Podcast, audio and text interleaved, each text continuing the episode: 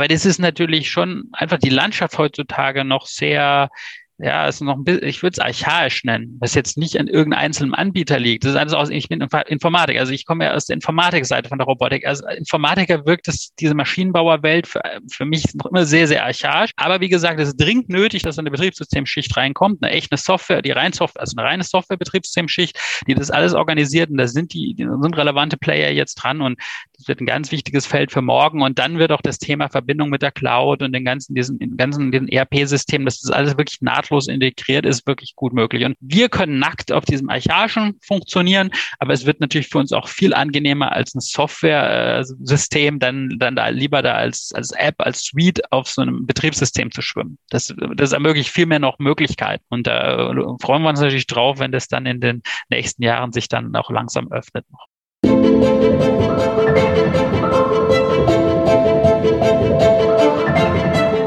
Willkommen beim Smart Innovation Podcast. Mein Name ist Klaus Reichert. Ich bin Unternehmensberater und Business Coach für Innovation.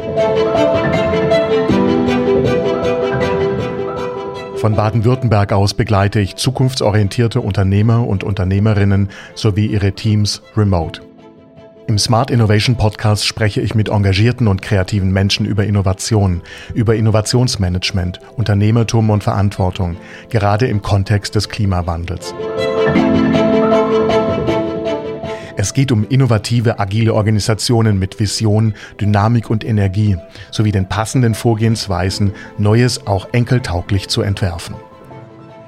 Ebenso geht es um wechselnde aktuelle Themen wie neue Geschäftsmodelle, nachhaltige Produkte und digitale Dienstleistungen. Bei den Live-Aufnahmen haben die Teilnehmenden Gelegenheit, sich einzubringen, Fragen zu stellen und mitzureden. Neue Episoden erscheinen dann zum Wochenende. Die aktuellen Termine und alle bisherigen Folgen sind auf klausreichert.de-podcast. In jeder Folge gibt es ein kurzzeitig verfügbares Angebot. So wird Innovation für die Teilnehmenden lebendig und gleich umsetzbar. Der direkte Link zur Episode ist in den Show Notes. Dort gibt es auch weiterführende Informationen, Videos und ein Transkript. Mein Gesprächspartner heute ist Dr. Sven Schmidt-Rohr. Er ist Mitgründer und CEO von Artimines Robotics in Karlsruhe. Nach zehn Jahren Forschung im Bereich intelligente Service-Roboter am KIT, dem Karlsruher Institut für Technologie, hat er zusammen mit seinem Mitgründer 2013 Artimines Robotik gegründet. Auf die Anfänge und auf die vielfältigen Entwicklungen im Bereich Robotik werden wir jetzt auch gleich eingehen. Ich bin schon sehr gespannt auf unser Gespräch. Willkommen, Sven, heute hier im Smart Innovation Podcast. Ja, vielen Dank, Klaus, für die Einladung. Ich freue mich sehr, hier ein bisschen über die spannenden Zukunfts- und auch Gegenwartsthemen reden zu können. Ja, du, wir wollen ja auch äh, so, so verschiedene Schritte jetzt machen in unserem Gespräch. Also am Ende wollen wir schon auch darauf eingehen, wie denn sozusagen ein, ein digitalisiertes Unternehmen denn auch ausschaut. Da hast du ja auch einige Ideen dazu, wie sowas dann in, im Zusammenhang dann natürlich auch in der Produktion mit, mit Robotik eben ausschaut. Aber ich würde gern einsteigen mit dem Thema Robotik, wie es für dich dich angefangen hat. Wie hat es bei dir angefangen? Wie, wie kamst du zu dem Thema? Gut, ich kam natürlich, wie es oft so ist, wenn man dann sowas macht, äh, als Kind schon dazu. Also wirklich schon im Grundschulalter ähm, habe ich da Lego-Roboter gehabt, kleine, und habe viel Roboter gezeichnet und äh, war immer natürlich nicht das Einzige als Kind. Dann geht es ja auch mal hin und her, aber äh, dann auch, als Jugendlicher wurde, äh, kam das auch nochmal wieder groß zurück und dann war natürlich irgendwann das Thema Programmierung ähm, bei mir dann so in den Teenagerjahren ein ganz heißes Thema. Und mich hat dann aber fasziniert eben Programmierung von Maschinen, die direkt mit der echten Welt interagieren. Also nicht einfach nur da irgendwie im Computer über Monitor-Tastatur, sondern halt äh, eigentlich Systeme über Sensoren und Aktoren, also Motoren interagieren. Das hat mich fasziniert und es war dann Ende Teenager und dann war das der Berufswunschstand klar in der Abi-Zeit dann war da dann final gesetzt. Also war dann alles darauf ausgerichtet, dass ich dann mal Robotik mache und das Studium auch entsprechend gewählt. Also ein laserscharfer Fokus auf Robotik. Ab Teenager, ja, so ab, ich sag mal 16, 15, 16. Vorher waren natürlich schon ein paar andere Sachen auch immer immer mal wieder, aber ab dann war es eigentlich klar für mich. Der totale Nerd eigentlich, oder? Ja, kann man schon so sagen, ja. Aber eben wichtig immer mit der echten Welt noch. Eben nicht nur einfach Netzwerke, nur im Computer, sondern das hat mich eben immer fasziniert, dass das äh, Systeme sind, die berechnen Sachen im Computer, aber interagieren direkt mit der physischen Welt eben dann. Ja, das ist ja eigentlich auch das Spannende, was man auch so normalerweise als normaler Mensch eben nicht mitbekommt. Ja, jeder hat einen Computer, ein Smartphone, irgendwas, man benutzt Apps, man streamt irgendwas, man hat doch äh, sehr viel Kontakt zu Software. Ja, aber dieses Thema Robotik ist etwas, was äh, in einem einem Fabrikationsbetrieb zum Beispiel stattfindet, in einer, in einer Logistikanlage oder so. Und da haben eben viele Leute keinen Zugriff drauf. Deswegen ist es für viele auch nicht so ganz vorstellbar, ne, wenn man nicht direkt damit arbeitet. Aber du hast also schon sehr früh Kontakt dazu gehabt. Dir war es wichtig, quasi dieses reale Ding zu haben.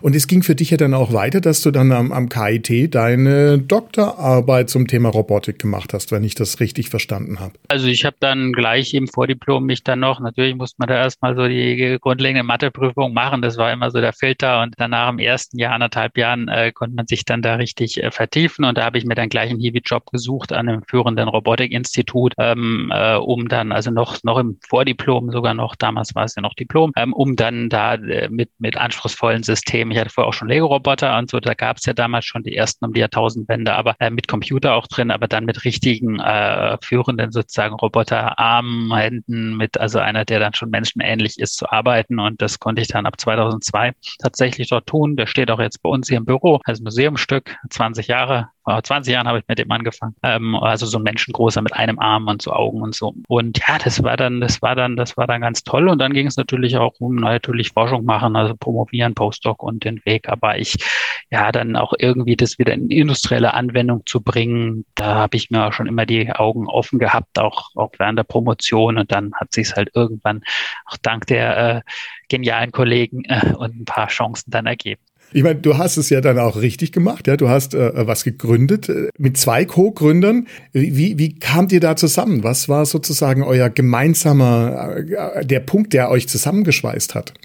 Wir hatten bis zu dem Punkt hatten wir schon, ich glaube, fünf Jahre gemeinsam am Lehrstuhl zusammengearbeitet. Und wenn man natürlich da mit vielen Leuten zusammenarbeitet über so einen langen Zeitraum, dann kristallisiert sich da manchmal heraus, wo man denkt, okay, mit den Leuten kann ich auch noch mal zehn Jahre äh, das, äh, oder 20 oder 30 äh, das sozusagen dann zusammen machen. Ja, so hat sich es eigentlich ergeben. Ja, und das war ich meine beiden Mitgründer damals schon und durch heute sowieso extrem schätze aufgrund ihrer Zuverlässigkeit, ihrer technischen Genialität, ähm, äh, gute Kommunikation, alles, was dazugehört. Wenn mhm. das nicht wäre, dann hätten wir es natürlich durch die ganzen Herausforderungen jetzt auch nicht als Team äh, bis heute zusammen ausgehalten. Und das hatte sich halt damals schon herauskristallisiert. Und ich glaube, das ist bei sowas immer ganz, ganz wichtig.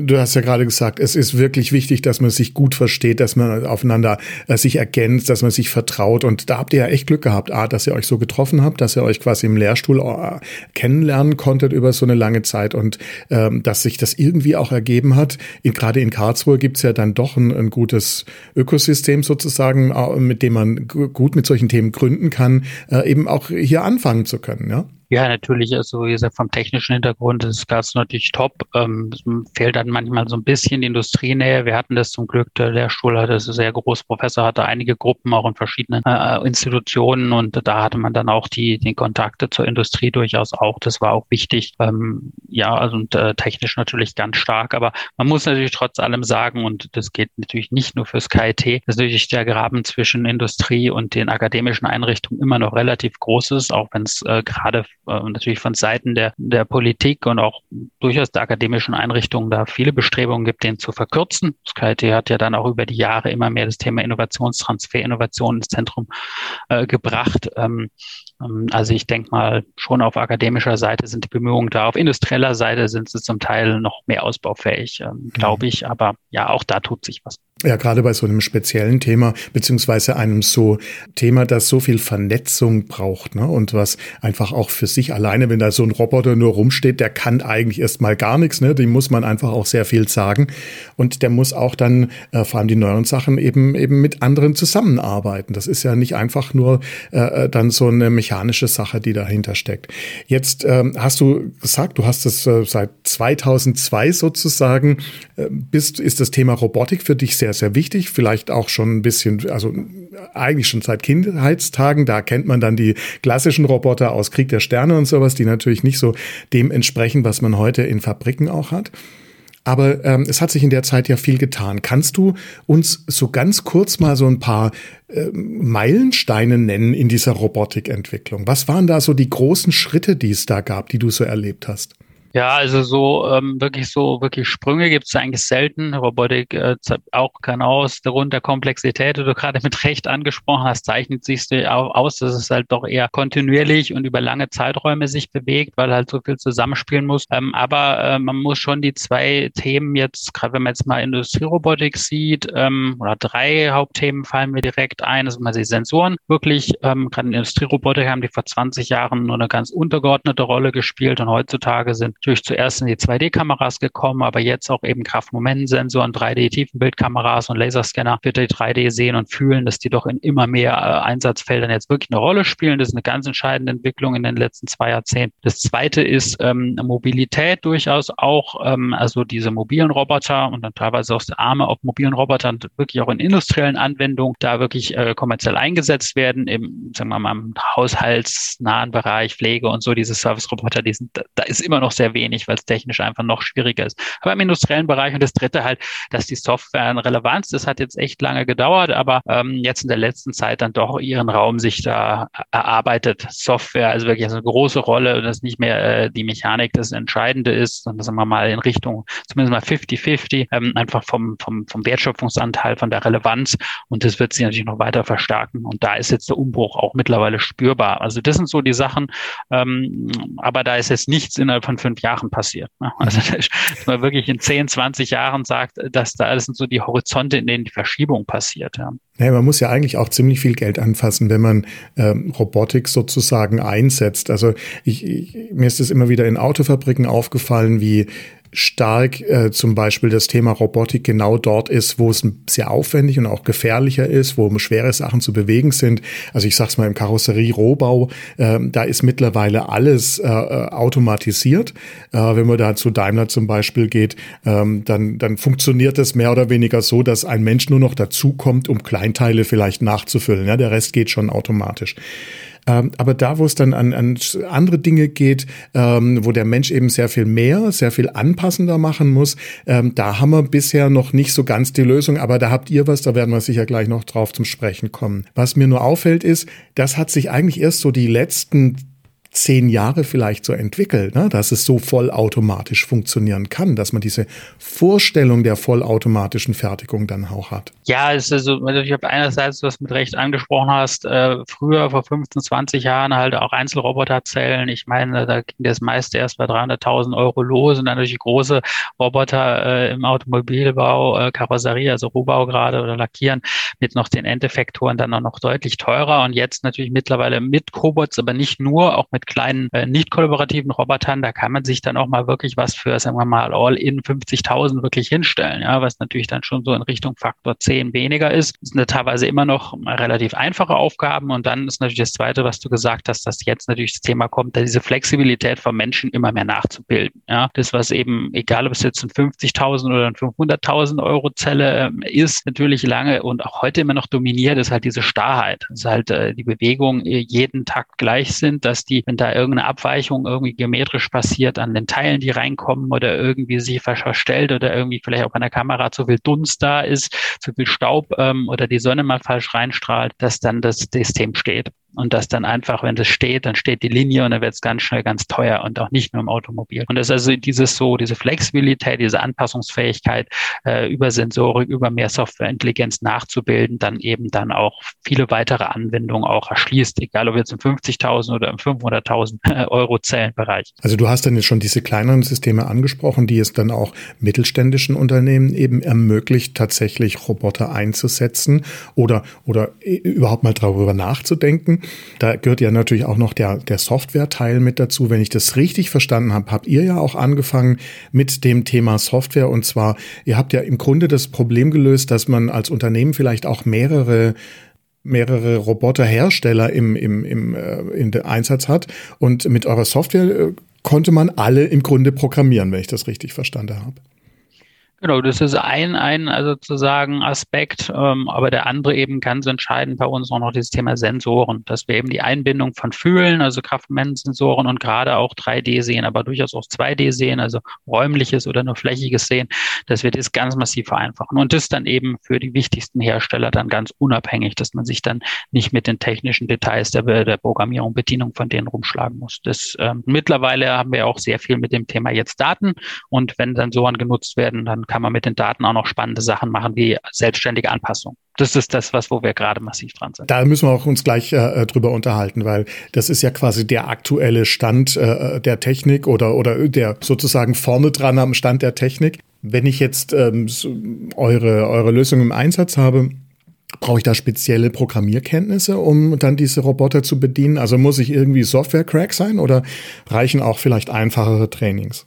Genau, das ist der Ansatz bei uns. Das nennt man ja oft auch in Bereichen, äh, die nicht mit Robotik zu tun haben, dann No-Code oder Low-Code-Programmierung, also dass man keinen expliziten textuellen Code schreiben muss oder wenn dann nur ganz leichte Erweiterungen. Wir decken da eigentlich beides ab, indem wir grafische äh, Programmierung, grafische Programmierung, ähm, die auch sehr simpel äh, genutzt werden kann, erlauben, wo man dann das einfach nur mit so Bausteinen zusammenklickt und grafisch verbindet und dann kriegt man, hat man Assistent, da kann man dann noch äh, mit einer Anleitung Anleitung den Roboter an der Stelle sozusagen führen und damit diesen, diese Bausteine parametrieren. Und unten draus äh, generieren wir aber wirklich sehr umfangreiche Textprogramme, wie das ein Experte schreiben würde, für die Programmiersprachen der Hersteller, mit denen dann auch die kompliziertesten Funktionen, die für viele dieser, dieser Sensoransteuerungen und Sensorreflexe nötig sind, um die dann äh, zu nutzen, ohne dass es irgendeine Modifikation benötigt, also wirklich die Standardschnittstellen äh, vom Hersteller. Und ähm, dadurch kann eben äh, sowohl das Qualifikationsniveau stark verringert werden, als auch bei diesen anspruchsvolleren sensorbasierten Reflexen selbst für hochgradige Experten die Programmierzeit trotzdem massiv verkürzt werden.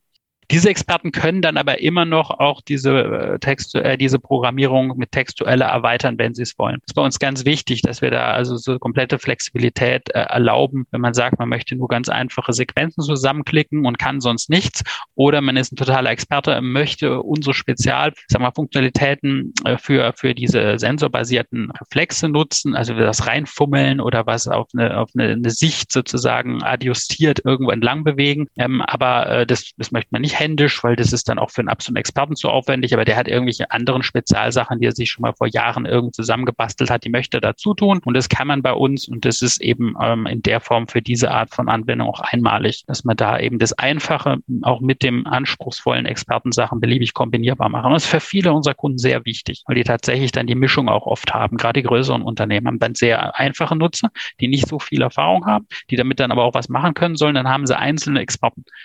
Und die wollen dann dann aber in der Lage sein, auch beliebig ihr, ihre, sagen wir mal, irgendwelche Sachen von vor fünf Jahren, wo so viel Herzblut reingesteckt haben, da irgendwie mit kombinieren zu können. Ja, das, das eröffnet aber gleichzeitig eben auch diese Nutzung in, in eben in Unternehmen, die, die noch nicht so viel Erfahrung mit dem Thema haben, ne? die dem, damit vielleicht sogar erst anfangen wollen. Das macht natürlich den Schritt in, in die Robotik leichter. Absolut. Also wir haben wirklich produzierende Endkunden, also das sind keine irgendwie Maschinen oder Mauer oder Spezialisten, Integratoren von 50 oder sogar noch ein paar weniger Mitarbeiter bis 500.000. Ja, also das ist da für alles möglich und ähm, ja, die Kleinen können damit starten, aber man darf es nicht unterschätzen, wie auch in den größeren Unternehmen, selbst die, wo man dann die 20.000 Roboter äh, äh, hampeln sieht sozusagen, die dann in, in irgendwelchen Stellen da trotzdem keine Leute haben oder da, da hat der, Ex der Experte hat halt auch nur diese 40 Stunden in der Woche. Ja. Also das, das, da gibt es noch ganz vielen Stellen, auch bei größeren Unternehmen ist da auch ein Bedarf. Das heißt, es das ist für das ganze Spektrum. Für mhm. Mittelstand und für die Kleinsten bis hin zu den Großen ist das ein relevantes Thema. Qualifikationsanforderungen verringern und Zeitaufwand verringern in der Nutzung. Absolut, dass es normal wird, dass man diese Dinge einfach nutzt und dass man dann flexibel eben damit umgehen kann. Jetzt hast du das Thema sensoradaptive Robotik angesprochen. Gib uns doch mal ein kurzes Verständnis, was das genau ist und was dann vielleicht auch der Unterschied ist zu dem, was sozusagen bei nicht sensoradaptiven Robotern äh, quasi der Nachteil ist. Ja, jetzt stellen wir uns einfach vor, wir haben irgendwo einen, einen Metallstab, was weiß ich, der 20 Zentimeter lang ist und der muss in irgendwelche Laschen eingepresst werden, ja, in der oder äh, aufgenommen wird und ähm, oder gar nicht mehr gepresst, vielleicht nur eingelegt, wenn es klassisch ist. Die Laschen, die sind ganz genau auf, was weiß ich, im Maschinenbau 10 Mikrometer oder 15 Mikrometer definiert, kommen sie aus der CNC-Fräse. In der klassischen Robotik kann jetzt der Metallstab, wenn das dann vielleicht auch noch ein bisschen Spiel hat, kann dann von einem Roboter fest programmiert immer da reingelegt werden. Eine Million Mal am Stück für irgendwelche eine Million Komponenten, die produziert werden. Jetzt stellt man sich vor, das ist kein fester Metallstab, sondern das ist so ein, so ein typisches Daten- oder Stromkabel, das vielleicht einen ähnlichen Durchmesser hat, also 20 Zentimeter lang ist und das jetzt dann irgendwo aus einer Kiste einer Vorrichtung kommt und das das labbert dann rum, wenn man das mal so umgänglich sprachlich sagen kann. Und, und das ist heutzutage, wenn man Roboter fest programmiert, da wird, da wird er nicht weit kommen. Da wird er nicht mit umgehen können. Und jetzt kann Mensch, was macht er? Der Mensch sieht, wie das Kabel liegt. Dadurch kann er seine Finger und seine Hand da ungefähr hinführen.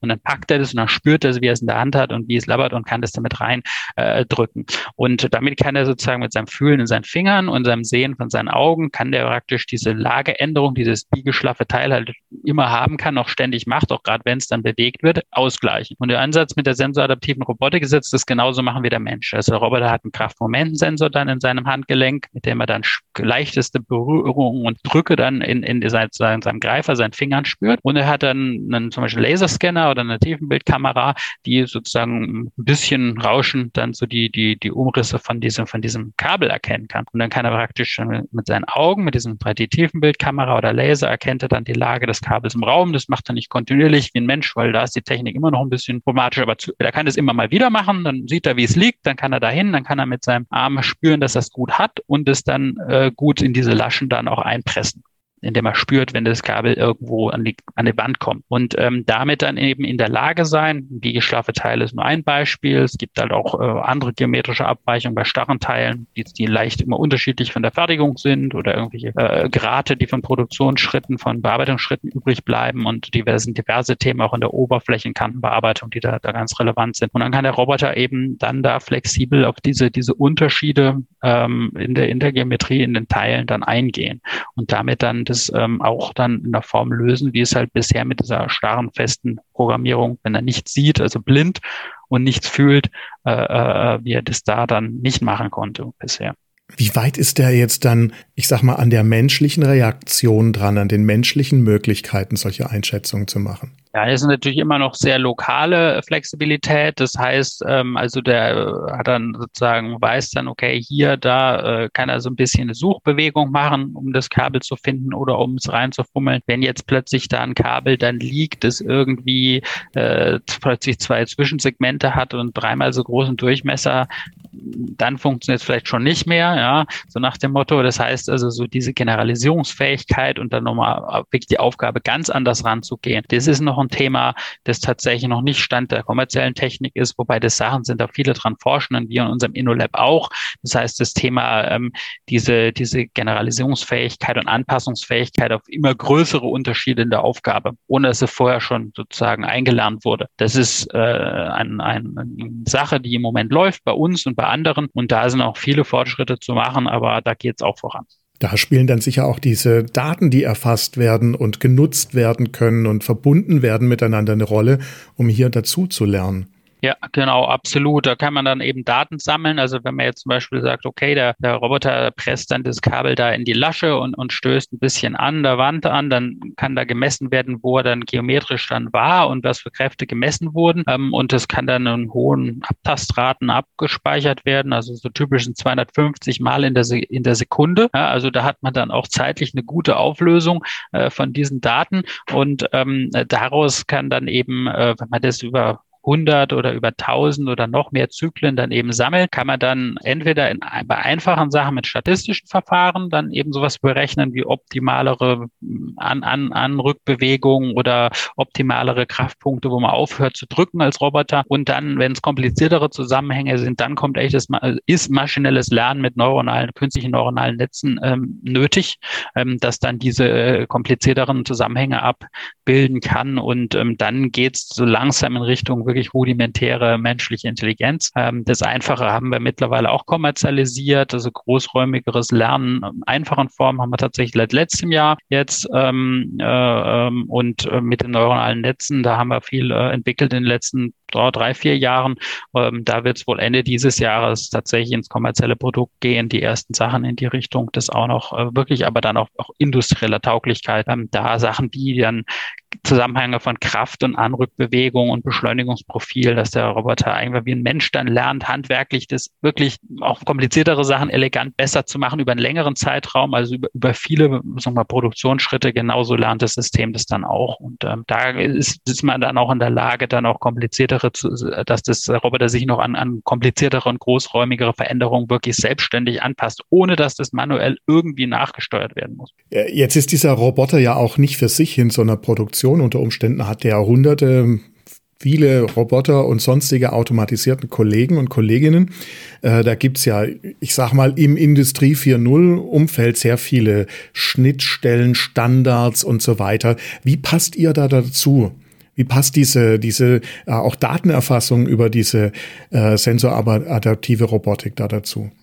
Ja, da muss man tatsächlich sagen, das mit dem richtigen Standard, der sich da durchsetzt, als Betriebssystem auf dem Shopfloor, den gibt's noch nicht. Ja, also es gibt natürlich so diese Industrie Plattformen, die dann irgendwo so halb in der Cloud schweben. Aber da muss man ganz ehrlich sagen, dass diese IT-Welt bei dem Vorstoß in Richtung, was man immer OT, Operating Technology, also sozusagen eigentlich an der Linie, wo auch wirklich eigentlich mehr die Hardware schon noch im, im Zentrum steht, auch von den Menschen, die dieses einrichten, überwachen und so. Das sind ja dann oft Maschinenbauer oder Maschinenbautechniker oder, oder Mechatroniker ähm, dass das tatsächlich da als nicht so vorangekommen, wie man das vielleicht vor zehn Jahren, als das Industrie 4.0 ausgerufen wurde, ja, propagiert hat. Gerade nicht bei solchen Sachen. Ähm, da da gibt es jetzt aber von einigen der namhaften Playern halt ähm, doch neue Ansätze, sagen wir mal, maschinennähere Softwarebetriebssysteme, die dann wirklich auch in der Linie, dieses, genau was du gesagt hast, alles verbinden, wirklich voranzutreiben, zu standardisieren, äh, mit allem drum und dran, mit wirklich App Store, mit, äh, wo man dann äh, Sachen runterladen kann,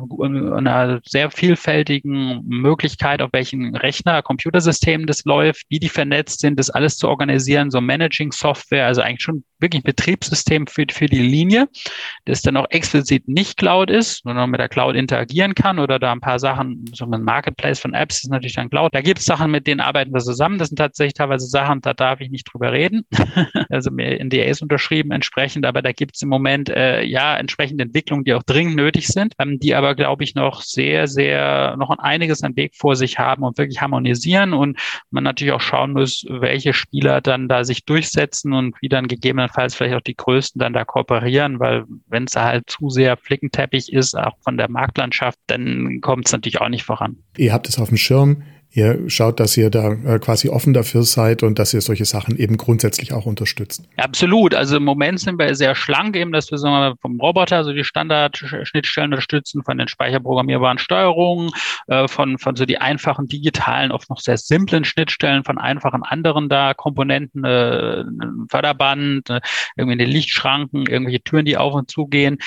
Aber das ist natürlich schon einfach die Landschaft heutzutage noch sehr ja, ist noch ein bisschen, ich würde es archaisch nennen, was jetzt nicht an irgendeinem einzelnen Anbieter liegt. Das ist alles aus, ich bin Informatik, also ich komme ja aus der Informatikseite von der Robotik. Also Informatiker wirkt es, diese Maschinenbauerwelt für, für mich noch immer sehr, sehr archaisch. Aber wie gesagt, es ist dringend nötig, dass eine Betriebssystemschicht reinkommt, eine echte Software, die rein Software, also eine reine Software-Betriebssystemschicht, die das alles organisiert und da sind die, die sind relevante Player jetzt dran und das wird ein ganz wichtiges Feld für morgen und dann wird auch das Thema Verbindung mit der Cloud und den ganzen, diesen, den ganzen, den ERP-Systemen, dass das alles wirklich naht nahtlos integriert ist, wirklich gut möglich. Und wir können nackt auf diesem Archaischen funktionieren, aber es wird natürlich für uns auch viel angenehmer als ein Software-System, dann, dann da lieber da als, als App, als Suite auf so einem Betriebssystem zu schwimmen. Das, das ermöglicht viel mehr noch Möglichkeiten. Und da freuen wir uns natürlich drauf, wenn das dann in den nächsten Jahren sich dann auch langsam öffnet. Wenn wir das Ganze jetzt, das Thema Robotik mit auch den Daten, die da anfallen, und ähm, dem der Interaktion mit sowohl Menschen als auch mit anderen, ich sag mal, Robotern, Maschinen in der Produktion, in der Logistik, in, äh, ich sag mal, inklusive dem Webshop und vielleicht ähm, additiver Fertigung und, und, und, wenn wir das mal so im Gesamten sehen und so, so überlegen, was denn eine, eine Skizze eines wirklich digitalisierten Unternehmens bedeuten würde. Da hast du jetzt gerade schon ein paar Punkte angesprochen, aber wie würde das denn so für dich ausschauen, wenn du da äh, Wunschkonzert machen dürftest? Ja, natürlich, äh, idealerweise bildet jede Hardware gratis im Shopfloor, aber natürlich durchaus auch darüber hinaus. Ich meine, es geht ja dann auch ins Office, wenn es richtig verbindet ist, halt ähm, so wie man das, ähm, sagen wir mal, im fortgeschrittenen IT-Bereich macht, äh, also eine Hardware komplett sich selbst als eine reine Software-Schnittstelle ab an irgendeiner Stelle, also ist, äh, kommt damit auch komplett virtualisierbar, ja, ganz einfach, also auch als, als virtuelle Komponente äh, zu modellieren. Und dann gibt es eben eine durchgängige Softwarelandschaft, die diese ganzen äh, Soft, das sind ja nur noch Softwarekomponenten in der durchgängigen und doch flexiblen Weise verbindet mit gutem Datentransport, ja, mit gutem, alles, was in der Informatik das eben aufmacht, dass da, dass da die, die, die Schnittstellen auch von allen Komponenten gut an irgendeiner Stelle in Verzeichnissen sozusagen für die anderen einsehbar sind, dass man die ganz schnell dann plug-and-mäßig auch nur in der Softwarewelt verbindet, dass man das alles im digitalen Zwilling simulieren kann, weil man eigentlich alles dann als Software-Komponenten äh, auch virtualisiert äh, genauso abbildbar ist, dass also sozusagen der, der eigentliche, der eigentliche Musik wirklich dann nur in der Softwarelandschaft spielt und die ähm, mechatronischen Komponenten sozusagen, die nur ihre Schnittstellen in diese Softwarelandschaft abbilden. Und ähm, da hat man natürlich einige Herausforderungen. Man hat natürlich die Herausforderung, dass natürlich gerade von der IT-Philosophie heutzutage so die Bürowelt und die Shopfloor-Welt, die sind auch völlig auseinander, aus durchaus auch berechtigten inhaltlichen Gründen, teilweise aber auch aus kulturellen Gründen. Und ähm, natürlich Cybersecurity, ein Riesenproblem, wenn man das alles verschaltet. Also viele unserer größeren Kunden haben ja wirklich, was man AirGap nennt, also das halt Produktions, da gibt es ein Netzwerk, aber das ist halt 100 Prozent getrennt vom, vom, vom Büronetzwerk und von allem anderen was im Internet ist. Büros im Internet, wenn da halt irgendwie Ransomware reinkommt, ist nicht ganz so schlimm, aber wenn halt die Produktion da irgendwie, ich glaube, letzte habe ich mal gefendt, war irgendwie letzte Woche oder so, Traktorbauer hatte genau das Problem, eine Ransomware direkt auf dem Shopfloor-Produktion steht, komplett jetzt einige Tage. Und das ist natürlich verständlich, dass das natürlich eine gewisse auch, sagen wir mal, dann Vorsicht ist, sich, sagen wir mal, da in, in der Fabrik, also mal wirklich auf dem,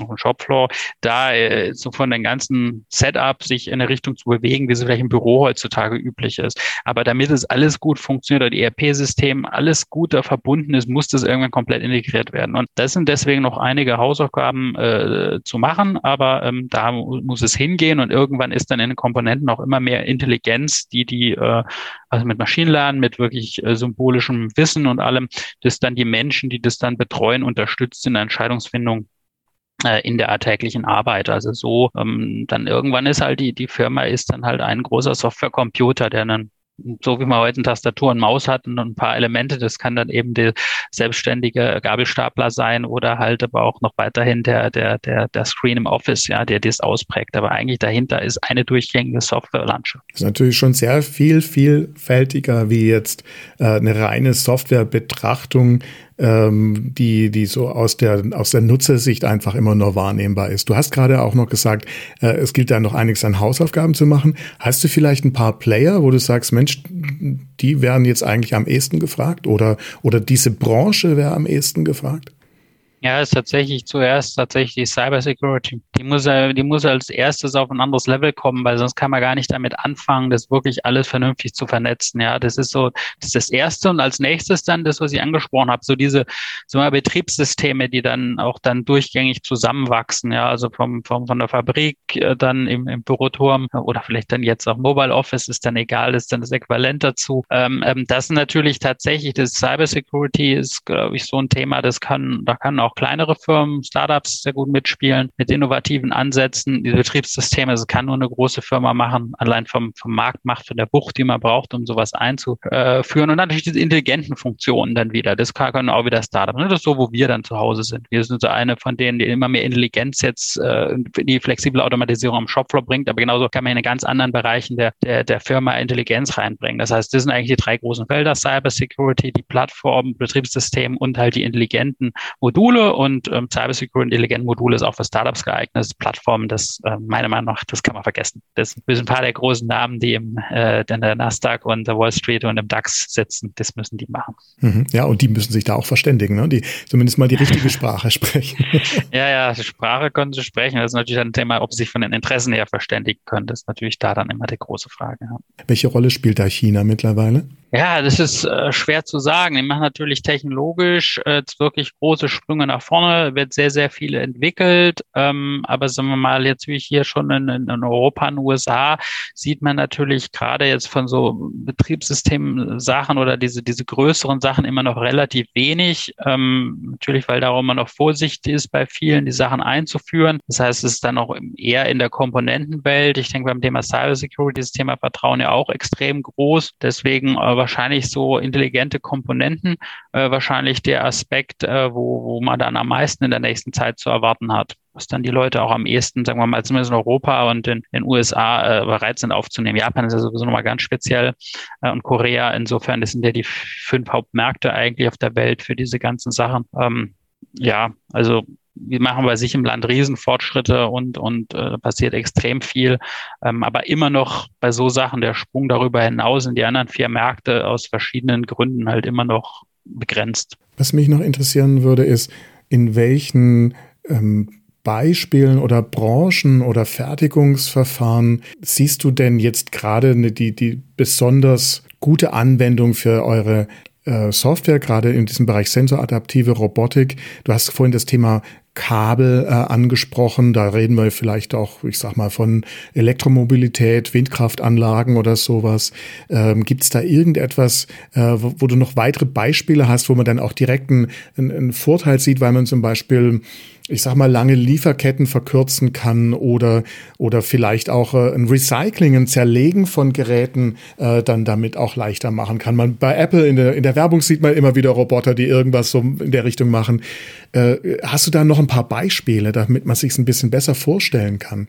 Elektromobilität, ähm, Haushaltsgeräte und regenerative Energie äh, produzierende oder ja, transformierende, speichernde ähm, Einheiten, das sind sicher äh, mit die, die größten und relevantesten Themen im Moment. Und das sind ja Themen, wo das Thema lange Lieferketten ein großes, großes Problem ist. Wir haben jetzt das Thema ja Kabelbäume gehabt aus der Ukraine, Tunesien ja auch, im Arab Spring, äh, jetzt immer nicht nur politische Probleme, sondern dass man halt da die Lastwagenweise das da übers Mittelmeer, gut mit dem Schiff, aber den Rest fährt oder aus der Ukraine, um dann hier in Deutschland einzubauen. Ähm, da, da kommt jetzt gerade durch die jetzt äh, Pandemie und jetzt die Ukraine-Krise ein großes Umdenken in die Branche, was dann natürlich auch dann wirklich äh, das nachhaltiger macht. Dass man, man macht es ja nur dort wegen den günstigen Arbeitskräften. Das ist der einzige Grund. Ja. Ähm, und dann sagt, okay, dann, wenn man das jetzt automatisieren kann oder vielleicht dann auch noch mehr dazu gedrängt wird, dann macht man es lieber hier automatisiert und spart dadurch, hat man nicht nur eine bessere Lieferkette, also mehr Sicherheit, die Sachen zu bekommen und die Ausfallsicherheit ist geringer, sondern man spart auch diesen äh, extrem umweltschädlichen Transport. Ähm, ähnlich ist es ähm, regenerativen Energien, das Thema Windkraftrotoren, Thema Batterien. Ich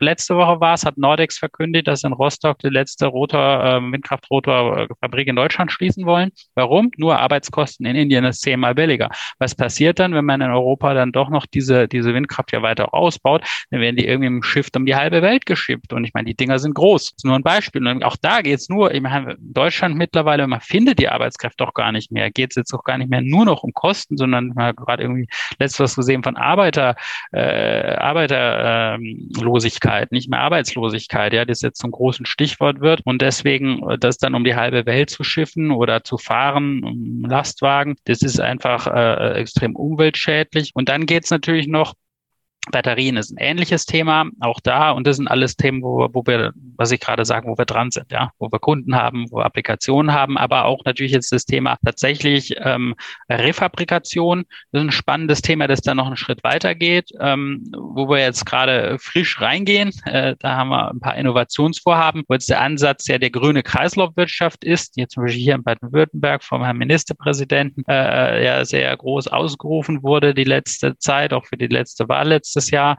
Ähm, und ähm, dass man sagt, okay, ähm, der Transport ist eine, eines und genereller Energieverbrauch, wir haben auch allgemeinen Ressourcenverbrauch und man versucht einfach bei den Teilen jetzt die, die, die, die, die Schleife möglichst kurz zu machen. Recycling ist schon ganz nett, aber das ist schon ein bisschen größere äh, Schleife, wäre doch noch besser.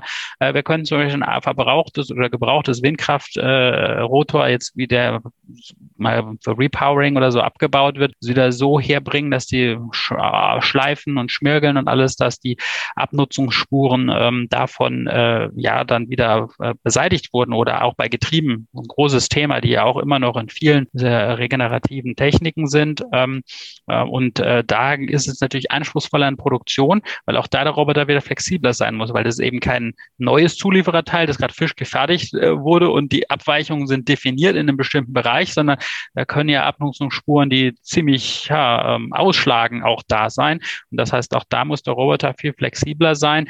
Und auch bei dieser Refabrikation ist klar, dass da äh, die äh, das manuelle Arbeit in Deutschland, da überhaupt keine Kapazitäten und kostentechnisch ist es in keinster Weise bewältigbar. Also wenn man da noch mal einen Schritt weiter machen möchte, sagen Refabrikation, äh, irgendwelche da Metall, Getriebesachen jetzt nicht komplett wieder einschmelzen oder und dann wieder hochproduzieren, sondern möglichst mit möglichst wenig sozusagen Schleife irgendwie wiederverwenden zu können, dann kommt man in Richtung Nachhaltigkeit nochmal auf ein ganz anderes Level. Das ist aber tatsächlich noch ein bisschen mehr ein Zukunftsthema, das für viele Themen jetzt gerade erst Beginn ist ähm, wo wir, wir aber auch sehr, sehr großes Potenzial sehen und ähm, dass man dann da eben nicht nur Energie, sondern auch wirklich Rohstoffe spart, weil es ja an ganz vielen Ecken und Enden jetzt auch das Material selber ein Riesenproblem wird. Äh, bei Metallen, ähm, bei, bei, bei äh, Halbleitern, seltene Erden, sind auch Metalle, aber bei diesen ganzen Themen und ähm, ja, da kann eine Robotik auf jeden Fall große, große auch liefern, Sachen auseinandernehmen ähm, und dann möglichst äh, ja, mit der kurzen Schleife in der Kreislaufwirtschaft wieder, wieder, wieder, wieder ähm, einsetzbar machen. Und ähm, ja, generell halt regenerative Energie noch wettbewerbsfähiger machen, weil Batterien, wenn man die günstiger fertigen kann, wenn man die Windkraft günstiger fertigen und aufstellen kann und so, äh, das ist ja im Moment der Hauptkostentreiber bei diesen Sachen. Ja, das ist ja nicht da, dass die da irgendwie ständigen dann Rohstoffen, also Verbrennungsrohstoffnachschub brauchen, wie die, wie die fossilen äh, Träger. Und da, da werden wir viel machen müssen, äh, weil ich glaube, das zeigt sich jetzt auch noch mal in den letzten Monaten noch umso mehr, ähm, dass, dass da ja gefühlt fast unüberwindliche Herausforderungen vor uns stehen, ähm, die man am Ende nur zum Großteil auch mit technologischen äh, Verbesserungen und in breiter Front ähm, äh, irgendwie in den nächsten 10, 20 Jahren zur Lösung bekommt. Und da haben wir viel zu tun. Und da muss ich halt sagen, auf jeden Fall, dass die Politik da sehr bemüht ist, mit vielen Förderprogrammen, die zum Teil auch sehr sinnvoll gestrickt sind oder überwiegend sehr sinnvoll gestrickt sind, da wirklich das anzuschieben. Äh, die akademischen äh, Institutionen da viele tolle Sachen machen. Und da geht es jetzt halt darum, dass die Industrie ähm, ja auch, sagen wir mal, äh, auch die Weitsicht, sagen wir mal, entwickelt, da vielleicht auch noch ein bisschen mehr als heute äh, äh, nach vorne zu schauen. Klar, man muss Geld verdienen zum Überleben, aber dann auch nach vorne und da dann entsprechend mitzugehen und auch mal was auszuprobieren. Und ja, das ist jetzt, glaube ich, das Wichtige, dass wir da vorankommen, weil, wie gesagt, nächsten 10, 20 Jahren, da stehen wir vor sehr großen Herausforderungen und ähm, kann man natürlich auch ein paar Verhaltensanpassungen machen, aber das geht nur so weit. Ne? Das geht bis zu einem gewissen Punkt und dann, dann ist es wird's einfach unrealistisch. Ihr seid im Grunde aus diesem Thema Innovation und äh, äh, Erneuerung und neuen Produkten äh, eben gestartet, ja, als Unternehmen. Äh, ihr seid da immer noch voll drin. Ihr, für euch ist das wichtig und da seid ihr natürlich ein guter Partner, diese Themen weiterzuentwickeln. Genau, also da haben wir diverse auch mit akademischen Einrichtungen, mit anderen Firmen, da machen wir vieles in alle Richtungen und äh, das, das ist unser Herzblut und natürlich das Kunde, kommerzielle Kunde muss auch zufrieden sein. Ähm, und das zu balancieren haben wir, glaube ich, jetzt in den letzten Jahren äh, gut hinbekommen. Klasse, Sven. Vielen Dank, dass du dir heute die Zeit genommen hast für unser Gespräch. Vielen Dank, Klaus. Das war der Smart Innovation Podcast. Er wurde mit einem interessierten Publikum live aufgenommen. Vielen Dank fürs Dabeisein und Zuhören. Diese Episode gibt es auch zum Lesen. Der direkte Link ist in den Show Notes. Noch kein Abonnent? Die Show ist überall zu finden, wo es Podcasts gibt. Weitere Informationen zum Podcast und meine Kontaktdaten sind bei klausreichert.de-podcast. Dort gibt es auch eine Übersicht der nächsten Live-Aufnahmetermine. Ich bin Klaus Reichert und das war der Smart Innovation Podcast.